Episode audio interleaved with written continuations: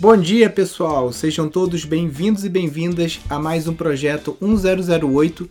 Todo dia, às 10 e 8 da manhã, a gente está por aqui falando sobre arquitetura sustentável, casas ecológicas, transição da cidade para o campo, empreendimentos rurais e todos esses tópicos que o Instituto Pindorama vem trabalhando através da pesquisa, educação e prática nos últimos 12 anos que a gente vem atuando aqui não só na região de Nova Friburgo, mas em todo o Brasil e também agora pelo mundo aí, em toda a comunidade lusófona, é, Angola, Moçambique, Portugal, todo mundo chegando junto aí da nossa rede.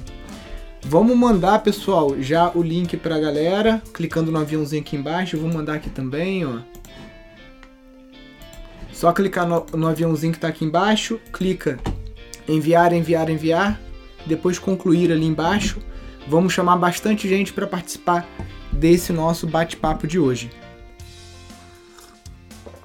Bom dia, Luciana, Cris, Marcos. Vamos chegando aí, galera. Peraí, deixa eu ir ajeitando aqui. Só ver como é que tá aqui a câmera no monitor, tá certinho. Beleza. É isso aí, pessoal. Bom dia, Edgar. Bom dia, Estevam. Bom dia, Valéria. Vitor.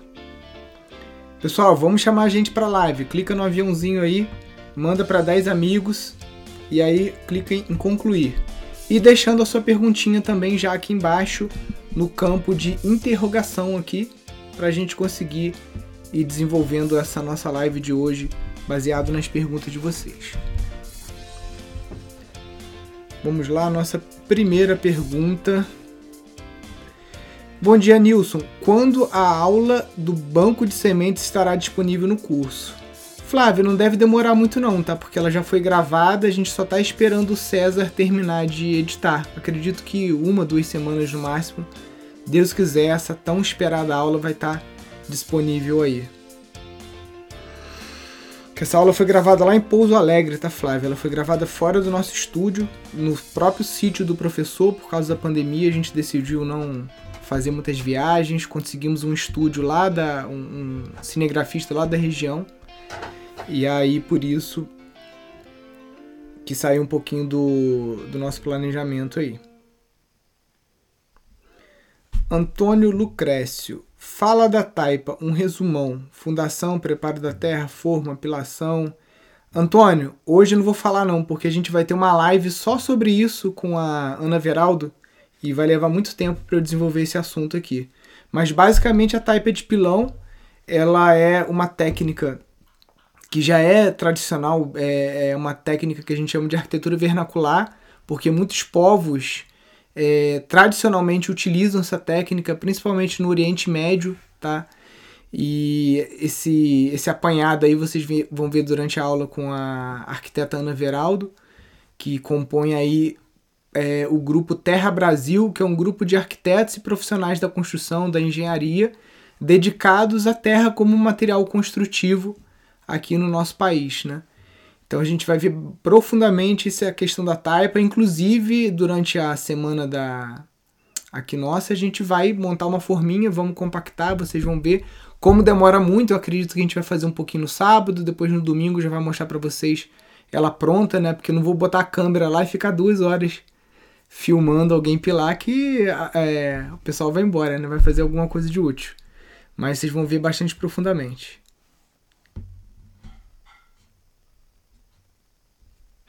Vamos lá, peraí. Quero comprar um terreninho e fazer uma tiny house. Como faço para comprar um projeto? O Shirley, o Marcelo Bueno, ele trabalha muito dessa forma como você está falando, com trabalhos remotos, tá? O custo de um projeto do Marcelo Bueno não é caro, tá? A gente pagou aqui, ele mandou o projeto pra gente em 3D. Deixa eu ver até se eu consigo abrir aqui. É, mandou pra gente o projeto em 3D, tipo uma maquete eletrônica, mandou a planta também, e obviamente aí a gente optou também por contratar é, a equipe dele, né? Então ele veio aqui em 11 dias ele entregou pra gente a casa já no, no que a gente chama de ponto de telhado, né? Então foi foi muito rápido. E o Bueno, ele tá com uma ideia que ele tá desenvolvendo em forma de protótipo lá, que é o seguinte, ele é, é, pegou um galpão lá em Ubatuba, e aí ele tá pré-montando a casa lá. A ideia é ele vender um kit desse por 25 a 30 mil reais, pelo que ele falou.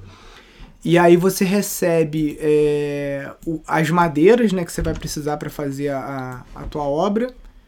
Deixa eu mostrar aqui enquanto eu tô falando. Você vai receber as madeiras, vai receber tipo um manual né, de como fazer isso. E o, a, a, basicamente tudo que você precisa, né? Assoalho, telhado. Então esse aqui é um projeto que o Bueno fez pra gente de uma casa de 24, acho que 24 metros quadrados. Aqui você consegue é, ir mexendo aqui nas.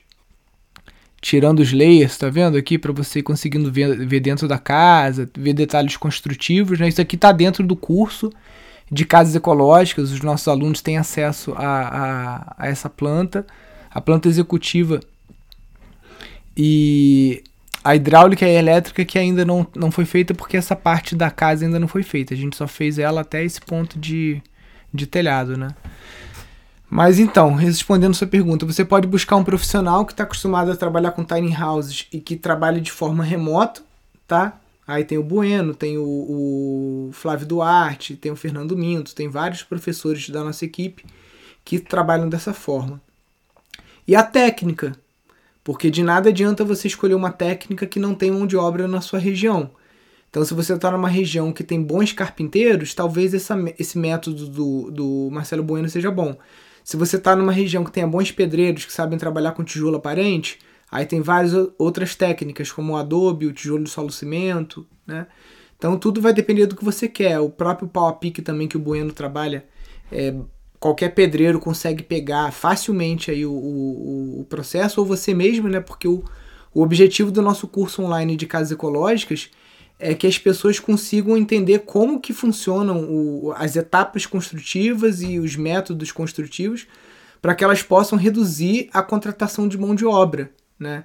Então, é, é, com isso você reduz o valor do metro quadrado de uma casa, que hoje está na casa de 1.700 a 2.000 reais, para menos de mil reais, quando você também coloca a mão na massa. E quando você está trabalhando com materiais que não fazem mal à sua saúde e que são técnicas que qualquer pessoa pode fazer, pode trabalhar, né, isso dá uma liberdade muito grande para as pessoas não, não se endividarem no banco é, para financiar uma casa. Né?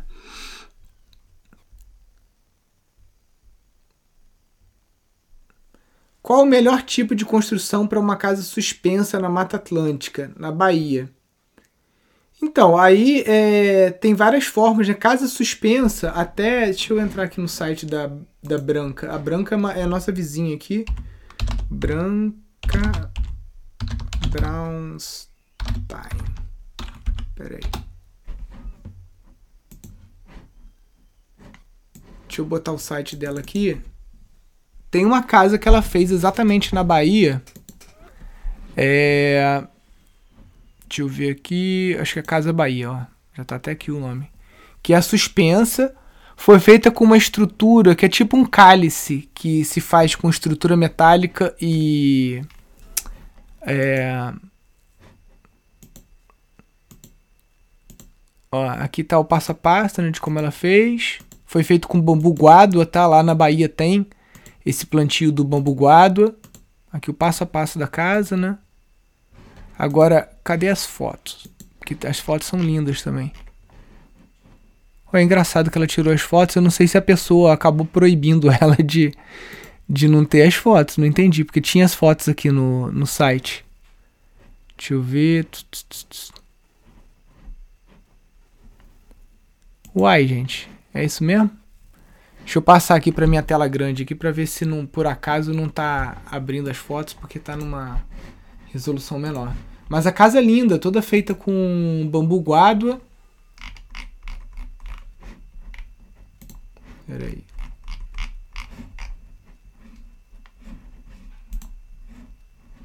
É, acho que por algum motivo, às vezes o cliente. Tem cliente que é mala pra cacete, aí deve ter falado pra ela não usar as fotos, patatá, alguma coisa assim, não é possível. Que as fotos estavam aqui no. no site. Deixa eu dar um scroll aqui pra ver se.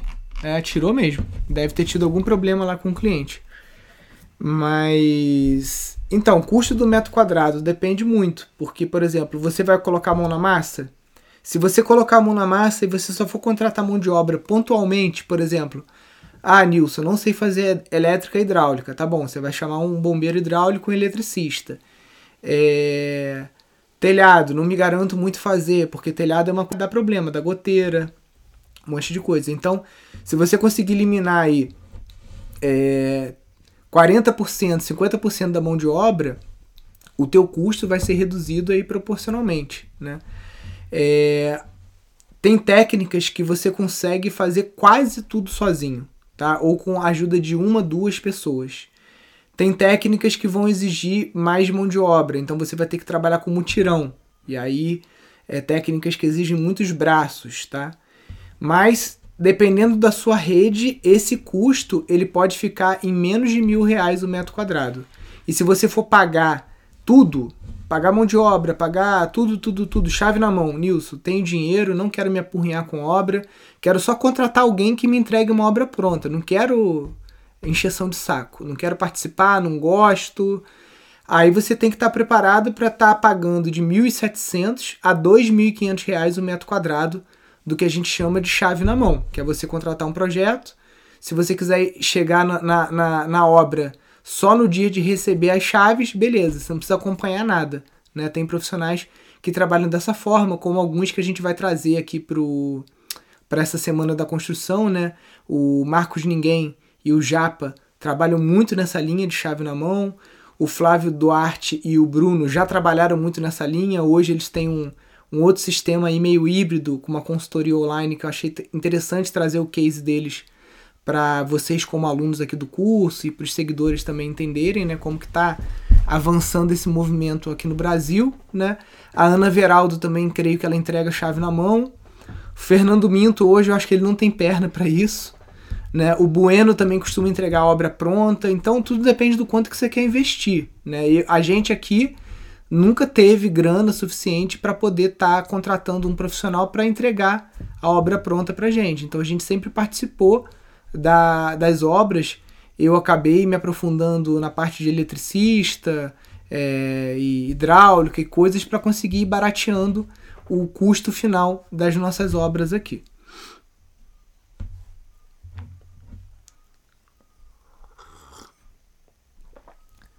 Qual a técnica de bioconstrução é melhor para o estado de Goiás?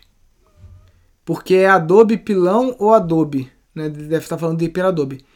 Vitor, então, o Hiperadobe ele tem uma característica muito interessante para tua região, porque ele consegue manter uma umidade do ar é, mais é, saudável, né? Porque a gente sabe, eu tive em Goiânia uma vez e assoava o nariz, era, era, era aquele catarro preto, né? Era sangue com, com poeira, né? Então, porque não estou acostumado. Eu estou aqui na Mata Atlântica, eu estou acostumado com 80% de umidade relativa do ar, 90%, né? Cheio de árvores aqui. Então, nessa tua região, o hiperadobe ele pode ser interessante. Primeiro, ele tem uma inércia térmica muito grande. Você tem paredes aí com 40 a 60, 50 centímetros de largura. Então, isso vai impedir que a sua casa aqueça demais. Então você consegue evitar o uso de ar condicionado. Segundo ponto é que é uma parede que faz uma troca né, com o ambiente externo e interno, então você consegue manter uma umidade é, interessante. E terceiro, que você vai trabalhar com o material que você tem aí em abundância, né, que é a, a, a terra. E além desse material em abundância, é uma técnica que você consegue trabalhar em duas pessoas. Antigamente eram três, e aí algum professor pardal inventou um cavalete para conseguir é, eliminar a pessoa que fica ali segurando o saco, né? E aí com isso o hiperadobe agora tem uma, uma, uma mão de obra reduzida, tá? É, é uma técnica de se você não vai trabalhar com domo, que domo realmente é um problema, Não sugiro ninguém trabalhar com domo de Hiperadobe se não tiver uma orientação técnica de um engenheiro ou de um arquiteto experiente nessa técnica, tá? Porque é, não é para qualquer um. Tô até abrindo aqui o site lá do, do Flávio Duarte, que é um dos palestrantes. O domo, cara, não é para qualquer um. Mas você pode fazer uma casa de, de hiperadobe com um telhado comum. Essa casa aqui que a gente postou ontem. Foi feita lá no Piauí. Ela, ela é uma casa que tem um telhado comum, mas é uma casa de hiperadobe de dois andares. Ficou super fresca, né? É, pelo que o Flávio relata. Essa casa foi toda construída de forma remota, tá? O Flávio foi dando consultoria para os pedreiros e pro, pro, e pro cliente, né? Tudo pela internet. E saiu aí a casa, ó. Mostrando que a internet realmente veio para ficar. Esses trabalhos de mentoria, consultoria online. Você vê uma casa desse, desse porte. Foi construída por pessoas que nunca tiveram, nunca fizeram hiperadobe, só com uma assessoria remota de um arquiteto que tem aí mais de 20 anos de experiência nessa área, né? Então, para tua região, o Hiperadobe é muito bom. Tanto que você vai aí no, no IPEC, né, o, o, Instituto de Permacultura do Cerrado, ele tem é, o Hiperadobe como uma das técnicas. O Adobe também, né, como o Flávio aqui também utiliza bastante, ó. É uma técnica também é, muito adequada para o teu clima, tá? Fica bonita. Se você conseguir fazer o tijolo de Adobe bem padrão, assim, bem bonitinho, você não precisa emboçar a casa, não precisa fazer nada, né? Ele já fica.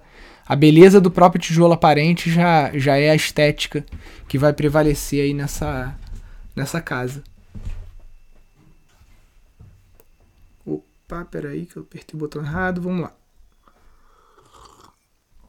Parabéns, acho muito bom o tema, mas Portugal é difícil encontrar materiais e quem faça.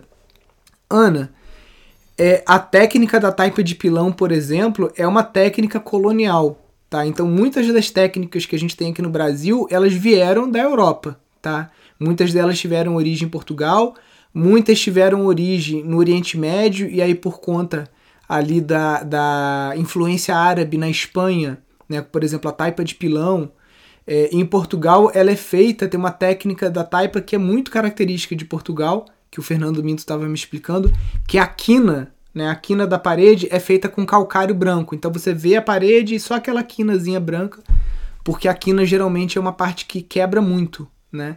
E aí com isso o, os portugueses começaram a evitar essa, essas quinas quebradas, utilizando calcário ali no cantinho da forma.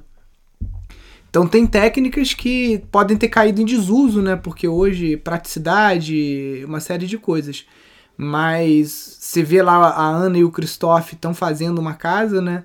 É, duas paredes tiveram que ser de concreto porque a, a prefeitura solicitou, a Câmara Municipal, mas o resto eles estão fazendo lá com um, digamos, um pau a pique, né? Então é, é, tem que colocar na ponta do lápis para ver o que, que fica financeiramente viável, né? E dependendo da região onde você está, o tipo de material que você tem em abundância. Se você tem palha, se você tem barro ou se não tem, né? E aí acaba tendo que optar por uma casa sustentável.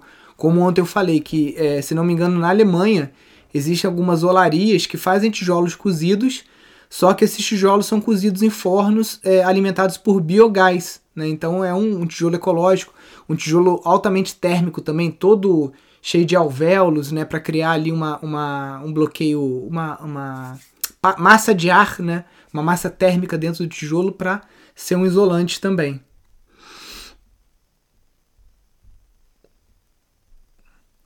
Você tem como falar sobre dicas para a construção de lagos de água de chuva?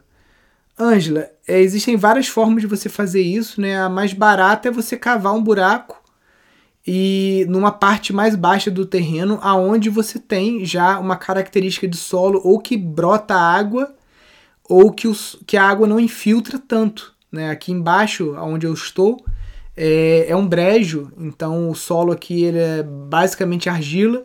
Então quando a gente cava, fica ali empoçado a água, né? E se você vai fazer isso na areia ou em algum lugar que não que essa água não, não consegue ficar acumulada, que ela vai percolar e vai infiltrar no solo, aí você tem que se valer de mantas de PEAD. A gente já falou sobre isso em outra live, você pode ver lá no YouTube ou aqui no IGTV, é porque no YouTube eu acabo coloco, colocando alguns assuntos principais que a gente falou na live. No Spotify também. Então lá você vai ver que tem uma live que a gente falou sobre isso. A gente até entrou no Mercado Livre, vimos preço e tudo mais. Se não me engano, 23 reais o metro quadrado foi o valor que a gente achou aqui durante a live para essas mantas para impermeabilizar lagos. Bom dia, Nilson. Estamos na fase de transição, procurando terra. É, é melhor alugar um, um imóvel antes? Renato, sem dúvida. Isso aí é uma coisa que eu sempre falo para famílias urbanas que estão querendo se tornar neo-rurais. Eu aconselho né, é, quem vai comprar, quem está com dinheiro para comprar terra, em fazer um test drive antes. Muitas vezes você é forçado a se tornar neo-rural por conta de uma herança, por conta de um parente que faleceu, e aí você tem que ir para aquele sítio, ou você herdou o sítio, e o sítio é naquele lugar, você não tem muito o que escolher, e às vezes você tem até que morar no sítio para impedir que o sítio seja invadido, ou que seja furtado, roubado, uma série de coisas, né? Então, nesse caso, você não tem muita escolha. Você tem que ir para aquela terra e ponto, acabou. E vai ter que desenvolver o teu negócio ali.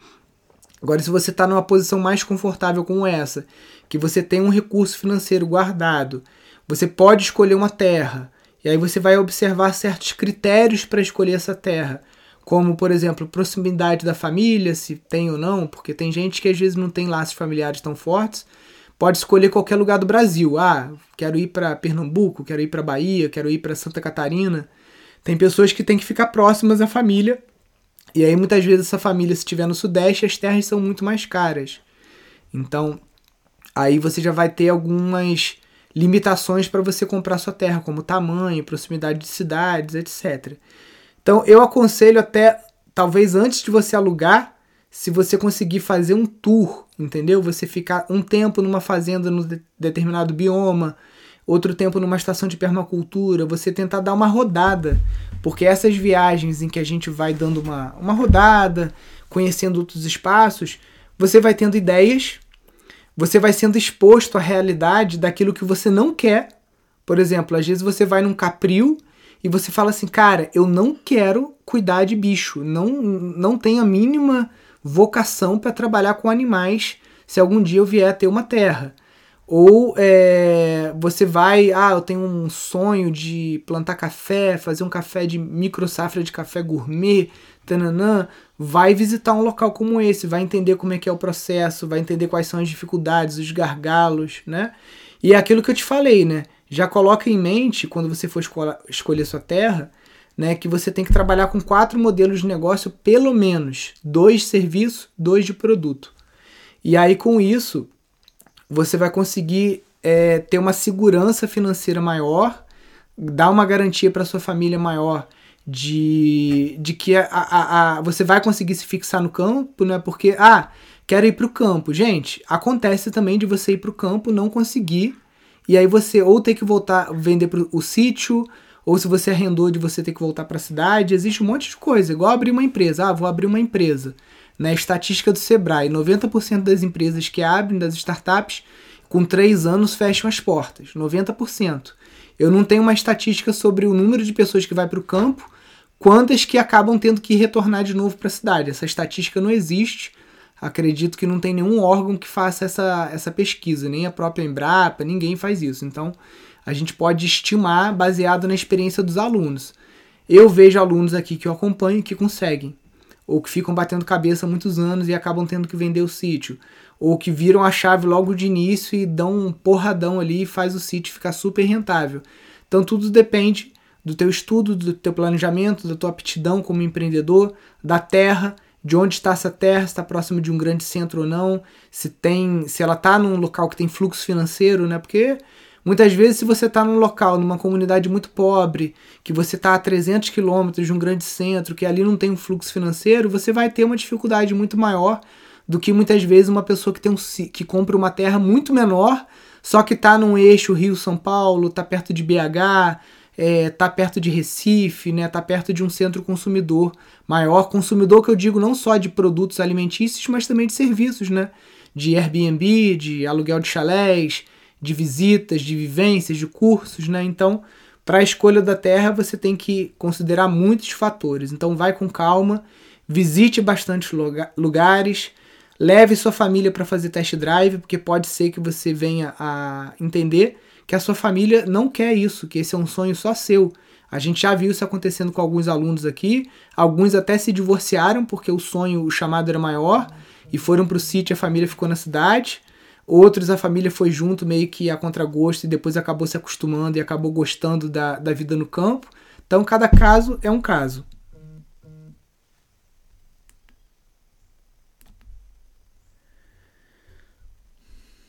Lá.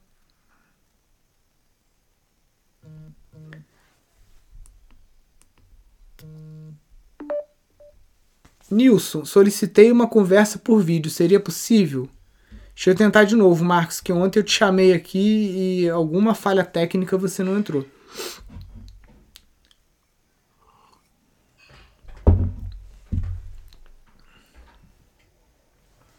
Aguardando o Marcos entrar. Se não entrar de novo é WO, filho, que já é o segundo dia já que a gente tenta, hein? Vamos ver.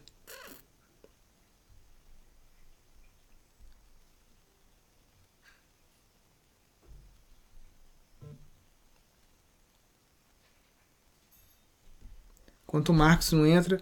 Fala, Nilson. Comecei a fazer os tijolos de barro e cal. Preciso queimar para deixar mais resistente? Olha, eu não sei que tijolo é esse de barro e cal que você está fazendo, tá? O tijolo que a gente trabalha aqui, que é o Adobe, basicamente o que a gente usa é barro e areia, tá? E ele seca na sombra e não precisa de queima de nenhum tipo de estabilização dessa forma com, com a queima. É, o tijolo de solo cimento, que é esse que está aqui atrás, ele é feito com uma estabilização é, a partir de uso de cimento. Então você tem nove partes de terra para uma de cimento e é uma cura que acontece molhando o tijolo, molhando, molhando, molhando, durante 10 dias. Tá? É, então dá uma estudada no tijolo de adobe, no, no tijolo de solo cimento, vê o que, que você está fazendo aí, se você está fazendo certinho.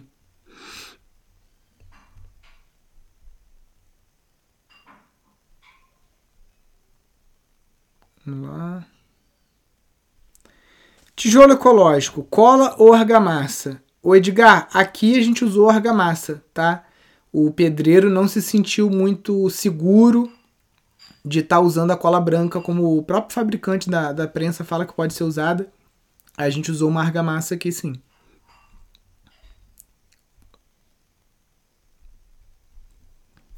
Construtores em Goiás, só você olhar lá na rede Pindorama de cara você vai achar a Amanda, que é uma bioarquiteta que reside lá em Goiás. Só vocês usarem a rede. Para quem não conhece, vou colocar aqui.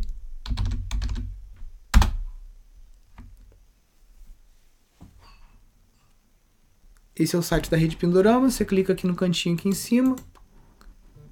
Terras e sítios.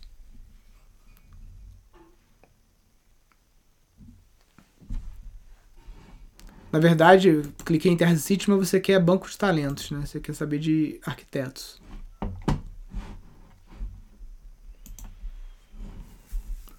Carregando, aí só você vir aí.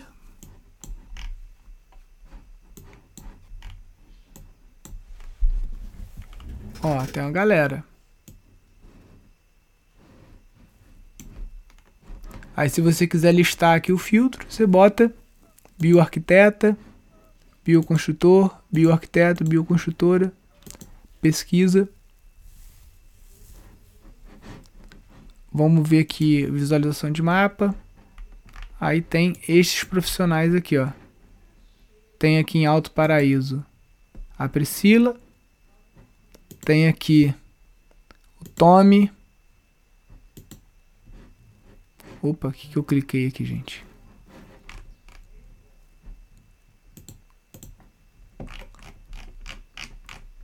Acho que eu aproximei demais. Mas usem e abusem aqui da ferramenta, né, da Rede Pindorama, é uma ferramenta super interessante para a gente se conectar e fazer coisas juntos.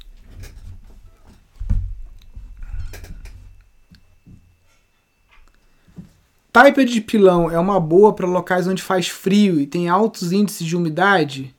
Sim, aqui em Nova Friburgo a gente vai fazer uma.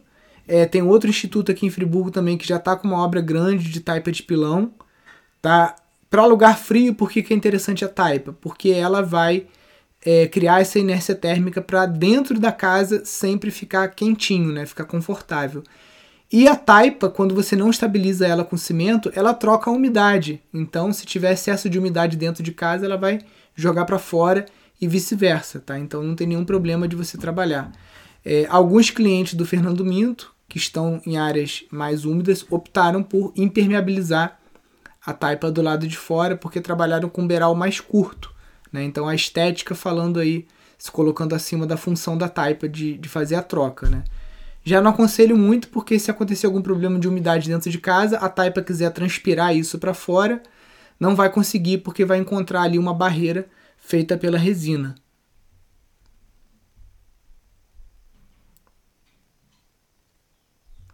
O investimento em uma oficina para bambu, movelaria e artesanato é muito alto? André, você vai precisar de uma furadeira, um jogo de serra-copo ou na verdade até você pode comprar uma ou outra serra-copo do tamanho do bambu que você tem, diâmetro médio, que aí você pode investir numa serra-copo melhor, né, tipo uma uma serra-copo da Makita ou da Starret, que são marcas boas. Aqueles joguinhos de serra-copo que vem um monte assim, geralmente não são muito boas e são até perigosas, tá? É uma serrinha de, de arco, né? E acabou. Basicamente o que você precisa para uma bambuzeria é isso é, se você somar todos esses itens, não vai passar de 400 reais, tá? Se você comprar coisas de muita qualidade, uma ótima furadeira, é, serra copo da Starret, que é top de linha, uma boa serra de arco, você deve chegar aí nos 600 reais no máximo, tá? E com isso você já consegue fazer não só móveis e artesanatos, mas também até mesmo construções, tá? Galpões e tudo mais. Obviamente, conforme você for aumentando o seu negócio, for tendo rendimentos, Aí você pode investir em outras máquinas que vão te dar a escala, né? Por exemplo, uma serra de esquadria, é, uma serra tico-tico, depende do tipo de trabalho que você faz, né? Uma serra de bancada.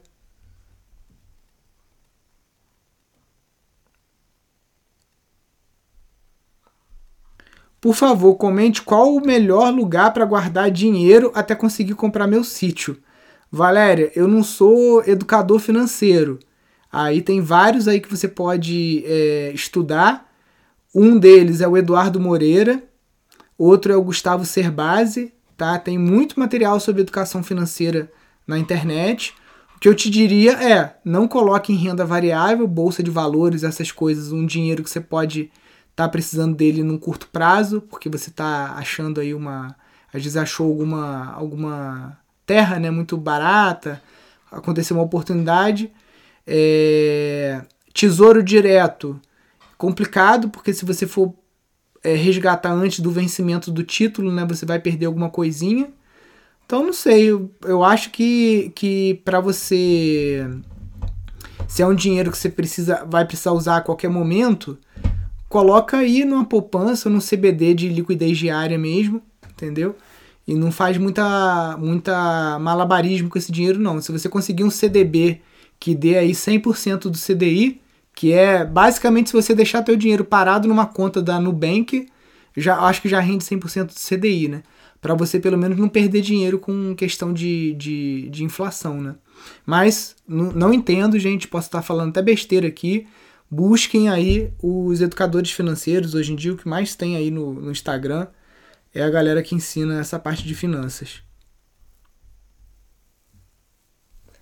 SAFs são equivalentes aos sistemas IPLF ou a maior complexidade?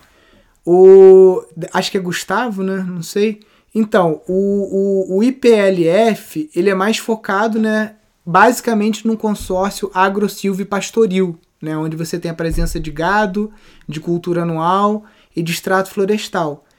Já o, o sistema agroflorestal ele é bem mais complexo do que isso. Deixa eu pegar até um livro aqui que chegou há pouco agora, para quem gosta de estudar. É um livro do, do Ernest Goethe, né? Tá essa câmera invertida aí não dá para vocês verem nada. Mas é, aqui dá para ter uma noção melhor assim.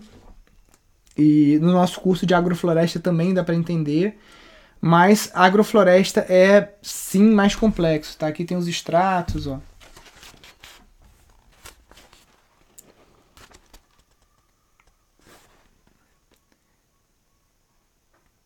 Peraí, ó. As diferentes fases, né, de uma agrofloresta. O, eu esqueci até o que. Ontem, não, ontem, domingo, eu tava conversando com meu irmão sobre IPLF, porque ele é engenheiro agrônomo, e tava falando que, que a gente tem tentado trazer a galera do, do agronegócio e da agronomia para essas lives nossas aqui, para mostrar para as pessoas o, o, outras realidades, né, outras possibilidades, não só da agroecologia, mas essa metodologia que o Pindorama trabalha de produtos e serviços para transformar o sítio num empreendimento rentável ou sustentável, né? E aí meu irmão tava, eu falei, cara, o agro silvio pastoril, né, é, é uma coisa que já abre a cabeça do pessoal que está muito focado só em gado, soja e milho, né, de você conseguir tá colocando floresta ali no meio e tá beneficiando o teu sistema como um todo, né? E aí é, a gente estava falando do, do, do IPLF, né?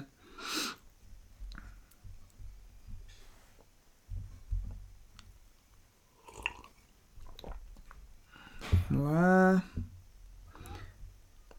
Gostaria que você falasse sobre manejo permacultural de eucalipto, três alqueires. Marcos, eucalipto, é, o, o que, que é um sistema permacultural? É um sistema sintrópico, ou seja, um sistema onde você vai trazer menos energia de fora do sistema e você vai fazer mais energia dentro ali do sistema. Ah, que papo é esse de energia, Nilson? É essas coisas da yoga que você fala? Não. Se eu trago gasolina de fora, se eu trago. É, como é que se diz? Adubo, tudo que eu trago de fora do sistema é dinheiro que eu estou tendo que gastar, né? E o objetivo da permacultura é trabalhar com sistemas autossuficientes. Então, um sistema autossuficiente, ou sintrópico, que é um termo que o Ernest usa, que é um termo da ecologia, é um sistema que ele é meio que retroalimentado. Então, se eu tivesse hoje uma mata de eucalipto, o que eu faria? Os eucaliptos menores, se eu tivesse numa região própria para o cultivo de shiitake, ia virar tudo substrato para cogumelo shiitake, tá? Os menores. Os maiores, eu talvez cortasse para fazer mesmo construções, né? Nessas técnicas que o Marcelo Bueno, por exemplo, é, ensina, né? A técnica lá da morada viva. E deixaria algumas árvores raleando, né? Para você conseguir abrir mais luz dentro desse eucaliptal, você não precisa eliminar tudo. E aí é, vai, vai a, a, a, parte que você vai ralear, você não vai deixar brotar, né? A intenção é que aquele eucalipto não volte de novo. Ou se você vai brotar, deixar pouco, só para, por exemplo, para reaproveitar para um shiitake, uma tora com 10, 15 centímetros. E ali aos poucos você vem introduzindo outras culturas para transformar esse teu eucaliptal num sistema agroflorestal, por exemplo tá? Então, é, é, o eucalipto não é um vilão. Muitas vezes, o próprio Ernest utiliza o eucalipto no início como uma pioneira para conseguir é, em terras muito pobres, onde nada vem, ele consegue vir aquele eucalipto. Então, aquele eucalipto, depois, com dois anos mais ou menos ou três, ele já derruba, pica todo com motosserra, espalha aquela matéria orgânica no solo para ajudar na cobertura de solo, para ajudar a aumentar é, carbono, uma série de coisas, né? Então você pode estar tá pensando dessa forma, de fazer uma transição de um eucaliptal para uma agrofloresta. A terra do superadobe é úmida ou é seca? Então, ela não pode ser nem muito seca, porque a gente já fez aqui com a terra muito seca e meio que ela esfarela e sai do saco e não pode ser molhada. Então é uma umidade ótima. Né? O, o, o Flávio Duarte vai falar bastante sobre isso. Ele e o Bruno, né, durante as lives aí da semana da construção de casas ecológicas. Então é uma umidade que você aperta assim, você faz um kibe que rola na mão, mas se você apertar muito forte, não vai escorrer água, entendeu? É uma umidade ali que você só consegue rolar o kibezinho na mão assim, mas é... sem ele desmanchar.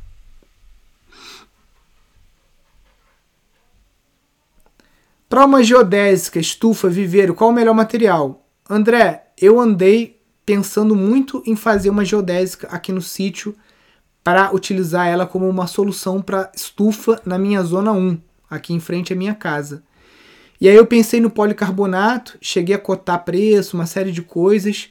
Só que o policarbonato, aqui onde a gente está, ele fica muito verde e ele fica verde por dentro, entendeu?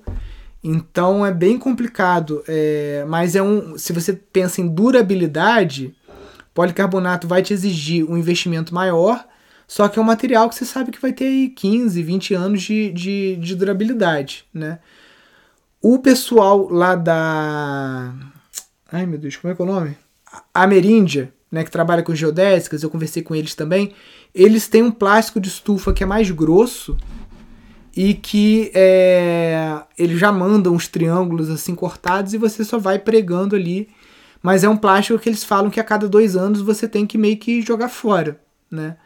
Então eu ainda não cheguei numa conclusão. Eu tô pensando em fazer uma estufa normal Tá, é, sem ser geodésica, fazer uma estufa é, duas águas, parede reta, tudo normal, e utilizar vidro de ferro velho para fazer, porque o vidro eu consigo lavar esse vidro, né, e vai ter uma duração indefinida. Minhas filhas vão poder usar essa estufa. Basicamente é só uma vez por ano eu ir lá em cima e esfregar esses vidros e lavar, coisa que o plástico às vezes você não consegue, tá? É, tem estufas de bambu também. A gente está querendo até ver se consegue gravar um curso. Deixa eu ver aqui com Carlos Lira. Bambu estufa. Deixa eu ver se eu acho uma foto aqui das estufas do Carlos.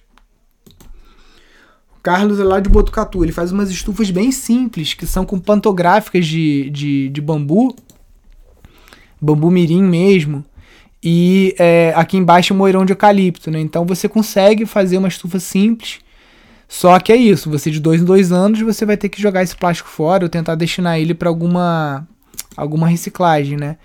Tem umas estufas também que são feitas com ripa de, de bambu, né? Esse aqui é um, é um é um sistema que foi desenvolvido lá em, em Curitiba, mais precisamente Santo Antônio dos Pinhais, né? Não tá abrindo nenhuma foto grande. Mas basicamente, vocês já pegaram a ideia, né? É feita com ripa de bambu. É, mas é isso, eu tô, eu tô pensando em fazer uma coisa mais nesse estilo aqui, assim, ó, de duas águas, parede de vidro. E tá utilizando. Aqui no Rio de Janeiro a gente consegue é, vidro de, de vitrine, porta de loja, esse tipo de vidro temperado muito fácil, entendeu? E lógico, vou gastar uma grana, não é assim também, não é mais de graça, né? É, a, a, vez que eu tive mais sorte, eu, em mil reais eu comprei 40 folhas de blindex, mas isso já tem aí praticamente 6 a 7 anos, né? Esses dias eu comprei três folhas de blindex, também de refugo, paguei 700 reais em três folhas, que vão ser usadas lá na casa, na Tiny House Gaia, né? Que é o projeto do Marcelo Bueno. Então já não tá mais tão barato, mas beleza. Eu acho, pelo que eu vi, no máximo o custo que eu vou ter com vidro é quase que igual ou um pouco mais caro do que o policarbonato. Só que o policarbonato, pela estrutura alveolar que ele tem, acaba entrando umidade e ele vai ficando verde por dentro. Então aí ele vai, acabando, vai ficando meio leitoso também, então ele fica meio que inútil depois de um tempo, né? E aí o vidro não, o vidro você lava, cara, você pode passar ali um sabão neutro. Na pior das hipóteses, você passar um pouquinho de água sanitária, ele vai ficar transparente de novo e aquela estufa dura infinito, né? A estufa de orquídeas do meu avô até hoje ainda existe, lá na casa que ele tem na cidade, né? Que é feita de madeira e vidro, né? Então, eu acho que para pensar no longo prazo é isso. Para o curto prazo, eu iria para essa, essa, essa, essa solução que o Carlos Lira desenvolve lá de Botucatu me é muito simpática, né? Porque a, a de ripa de bambu, você ripar o bambu gigante é uma coisa meio chata de fazer né? E essa aqui que você faz com os caninhos de bambu, né? Tem várias ideias aí no, no Pinterest e tal, para quem quiser pesquisar, só dá uma uma olhada. Opa, peraí. Cliquei no botão errado aqui. Nilson, existe algum tipo de eucalipto que não precisa ser tratado para construção? Sim, é o eucalipto citrodora, tá? Ele é um eucalipto que tem uma resina muito forte e que basicamente é um eucalipto que demora muito mais também para crescer, ele não tem um crescimento tão rápido quanto o eucalipto branco ou vermelho, mas é uma madeira excelente. Agora, o que a gente faz aqui com qualquer um desses eucaliptos é pincelar óleo queimado, óleo de motor queimado, quente, tá? Mesmo no Citrodora.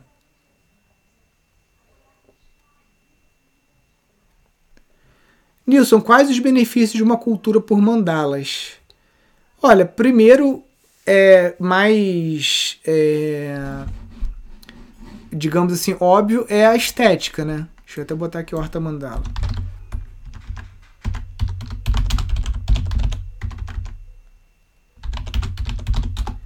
Primeiro é a estética, né? Porque fica muito interessante. Se você não for fazer com o galinheiro no meio, você colocar um aspersor aqui no centro, o aspersor molha redondo. Então também já facilita na tua irrigação. Embora eu não aconselhe o uso de aspersor praticamente nunca. Né? Só numa fase inicial, se você está com pressa, mas o ideal é você usar fita gotejadora. Então, primeiro, essa beleza cênica, a tua horta ela pode ser uma atração turística para as pessoas visitarem, você receber escolas, uma série de coisas. Segundo, dizem que o aproveitamento espacial ele é melhor também do que quando você faz canteiros retos, tá? Você tem um melhor aproveitamento da, da sua área, tá? Terceiro, porque facilita também o, o manejo, tá? Principalmente se você for trabalhar aí com o método PAIS, né? Da, da, das galinhas, né? No centro. Deixa eu botar aqui. É, o sistema PAIS de Horta Mandala, né? Então eu acredito que essas são as principais vantagens aí desse sistema.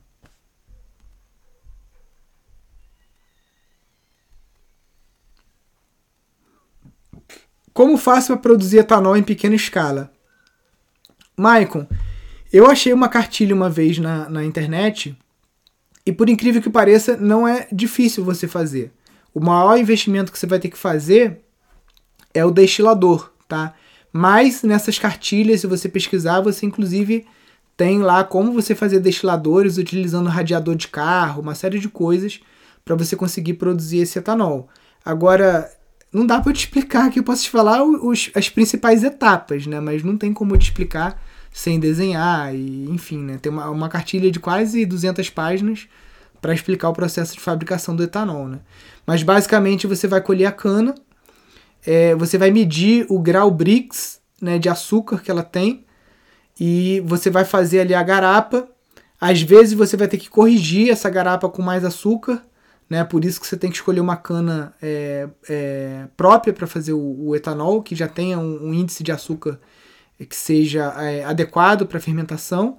Aí você vai, você vai botar isso dentro de um barril, essa garapa, né? Ou de uma panela grande, não sei. Vai fermentar. Isso vai ter que ficar num ambiente quente, 25 graus, uma estufa. Você vai ter que mexer de vez em quando para você fazer o vinho, né? E aí esse vinho será destilado utilizando ali lenha é, para você aquecer essa caldeira do destilador. E aí você vai coletar ali o é, etanol 94 graus, né? Que é um álcool que você pode estar tá utilizando no teu é, qualquer motor flex, né? De moto, de carro, se tiver algum equipamento na sua na sua seu sítio, né? Como um gerador, uma motosserra. Não sei se existe motosserra a, a etanol, acredito que não mas qualquer equipamento que tenha motor flex ou motor a álcool, você, tá, você consegue utilizar esse etanol. Na última greve dos caminhoneiros, a gente teve um amigo aqui que produziu etanol porque ele não podia parar, ele tem a fábrica de cachaça, ele conseguiu lá fazer, ele domina todo esse processo, né?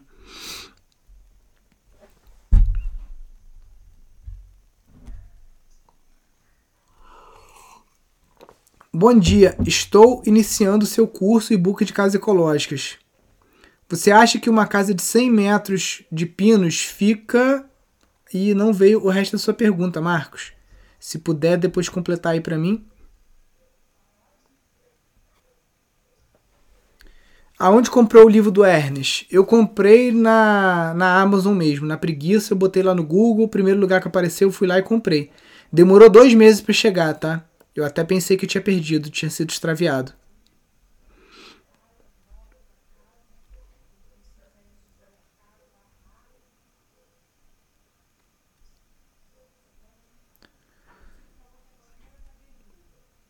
Gostaria de saber se tem um eucalipto caseiro pro. Ixi, volta. Gostaria de saber se tem um tratamento caseiro pro eucalipto. Então, dependendo do tamanho da peça que você vai precisar, você corta o eucalipto, coloca ele para puxar a substância do tratamento por capilaridade. Isso vai até 2,5 metros e meio. Se a peça for maior, você pode fazer como a gente faz aqui um tanque. A gente tem um tanque de 7 metros numa substância de octoborato sulfato de cobre, a mesma que a gente usa para o bambu, tá? Ou, se isso for muito complicado para você, aqui na região de Nova Friburgo, as construções de pinos e eucalipto, o pessoal basicamente descasca o eucalipto e passa óleo queimado, né? É, ferve esse óleo numa lata e passa com pincel ele quente ainda no, no eucalipto, né, nele todo. E a base que você vai enterrar, além do óleo queimado, né, a gente aconselha você passar um neutrol ou algum tipo desse de piche que vai criar ali uma capa né, para evitar que o fungo, né, porque o que come o eucalipto é cupim ou é são fungos que vão decompondo ali, né, fungos que vivem em meios úmidos, que vão decompondo o eucalipto. Então se você passa ali um óleo, a água não mistura com óleo, então nunca vai deixar o eucalipto apodrecer. Com relação a cupim, o próprio óleo ajuda, mas no caso de você ter uma infestação, você pode tentar o própolis, tá? Uma solução de própolis funciona. E em último caso, para você não perder a tua casa, vai lá no, no gimucupim, num pentox, alguma coisa dessa, que são inseticidas muito fracos, tá? Porque o pentox, por exemplo, ou o gimucupim, 99% dele é querosene, tá? E 1% é o, o, o, inseticida ativo, né? Então, é, basicamente, é o, é o que a gente faz aqui na região, que eu, desde criança eu vejo construção de eucalipto aqui em Friburgo sempre feito dessa forma.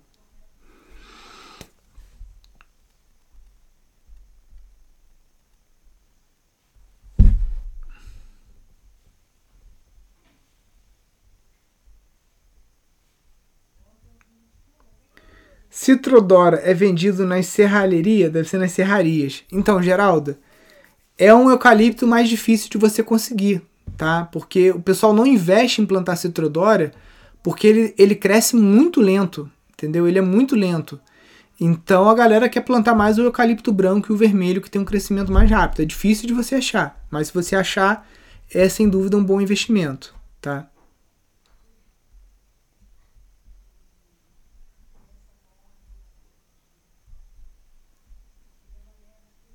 Qual a proporção do tijolo de adobe? O Antônio, é, construção com terra, a gente tenta chegar numa mistura que a gente tem 60% de argila e 40% de areia. Quando a gente fala argila e areia, quando você cava um barranco é, de terra vermelha, por exemplo, aquela, aquela terra, aquele solo, ele é uma mistura de argila e areia por si só. Só que às vezes ele pode ter mais argila, ele pode ter 80% de argila 20% de areia. E aí com isso você tem que corrigir esse, essa mistura para que ela fique mais adequada e rache menos, porque o solo muito argiloso, quando a gente usa no pau a no Adobe, você molha, faz, quando ele seca, a argila retrai demais, ela tem uma estrutura laminar. Então ela retrai, com isso provoca várias rachaduras. Então quando você incorpora é, é, a areia nessa mistura, você vai diminuir é, é, a quantidade de argila, vai diminuir esse processo de retração da massa. Com isso, o tijolo, por incrível que pareça, vai ficar mais lisinho, mais homogêneo, tá? Qualquer madeira pode ser usada no cordwood? Não, Cláudio. É, madeiras de árvores leguminosas não devem ser utilizadas. Então, se é uma árvore que dá vagem, tá? que dá qualquer tipo de feijão, legume e tudo mais, não deve ser usada é, você deve utilizar madeiras que são boas, madeiras de construção, madeiras que têm cerne, tá? É, aqui na região a gente usa o eucalipto, que a gente tem muito aqui. A gente usa o espinho vermelho, que é uma nativa que tem aqui também, que é uma madeira é, vermelha, né? Então o, a gente não usa, por exemplo, jacaré, a gente não usa maricá, a gente não usa nenhuma dessas árvores que dão vagem, igual a puruvu, a gente não usa, né? Nada disso a gente usa no cordwood porque é uma madeira que tende a apodrecer muito rápido, tá?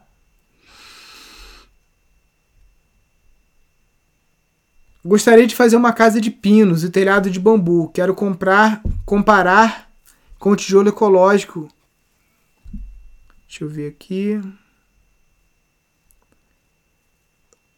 Muito cara os custos. Caio, É, eu te aconselho, cara, se você vai construir, você vai investir aí alguns milhares de reais para construir essa casa.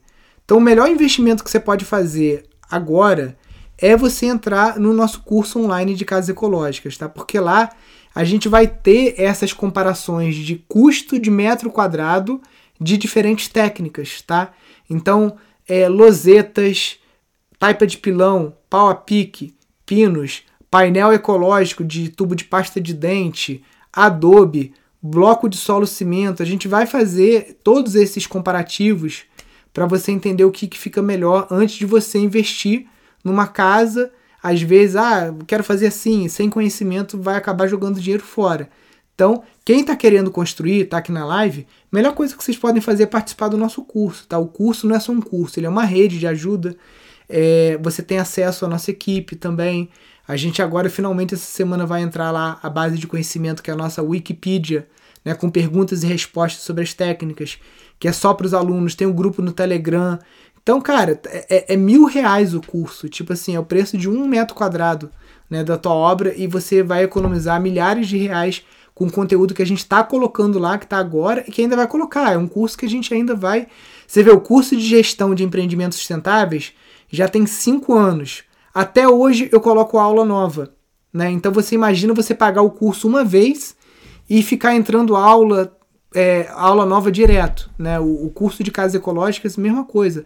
A gente vai acabar as quatro casinhas, vai colocar mais aula nova e vai fazendo, vai colocando mais coisas. Tem as lives, tem, tem as lives no Zoom que são com os professores, né, só para alunos. Então, o melhor investimento que você pode fazer, porque eu não entendi muito bem a sua pergunta, mas para você fazer uma casa com melhor custo-benefício, dentro de uma técnica que tenha mão de obra na sua região, ou que você mesmo consiga fazer com o material mais adequado para o teu clima, né? Tudo isso você vai encontrar lá no nosso curso online de casas ecológicas. Quem quiser entrar hoje, ele está aqui no link da nossa bio. Você clica no link azul, cursos online, você consegue fazer a matrícula a qualquer momento, tá?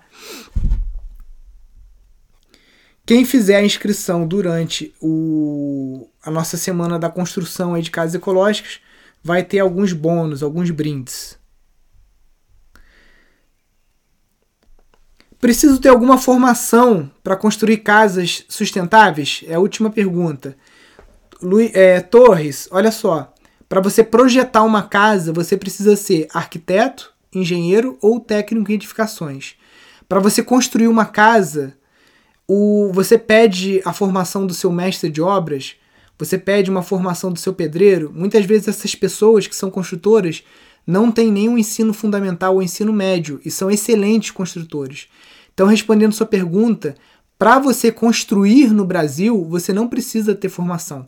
Se você tiver uma formação do SESI, do SENAI, de algum desses, dessas escolas, pô, melhor ainda, se você tiver uma formação do Instituto Pindorama, que a gente está aqui batalhando para ter também a chancela de uma universidade federal, o certificado dos alunos do curso de casas ecológicas, ótimo, maravilha. Mas pela lei, se a gente for falar em lei, não.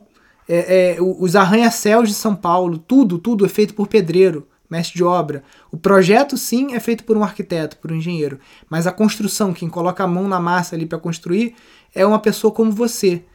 Então você tem que desenvolver suas habilidades, pesquisar e você pode se tornar um construtor com isso. Você pode sair do aluguel, construir uma casa com um custo muito menor do que você teria contratando mão de obra. Você pode trabalhar com isso, se tornar um empreiteiro, abrir uma empresa para construir casas é, sustentáveis, tá? E aí você vai ter que buscar parceria com algum arquiteto, algum engenheiro. Lá dentro do grupo de alunos mesmo você encontra essas pessoas para você fazer parceria, tá?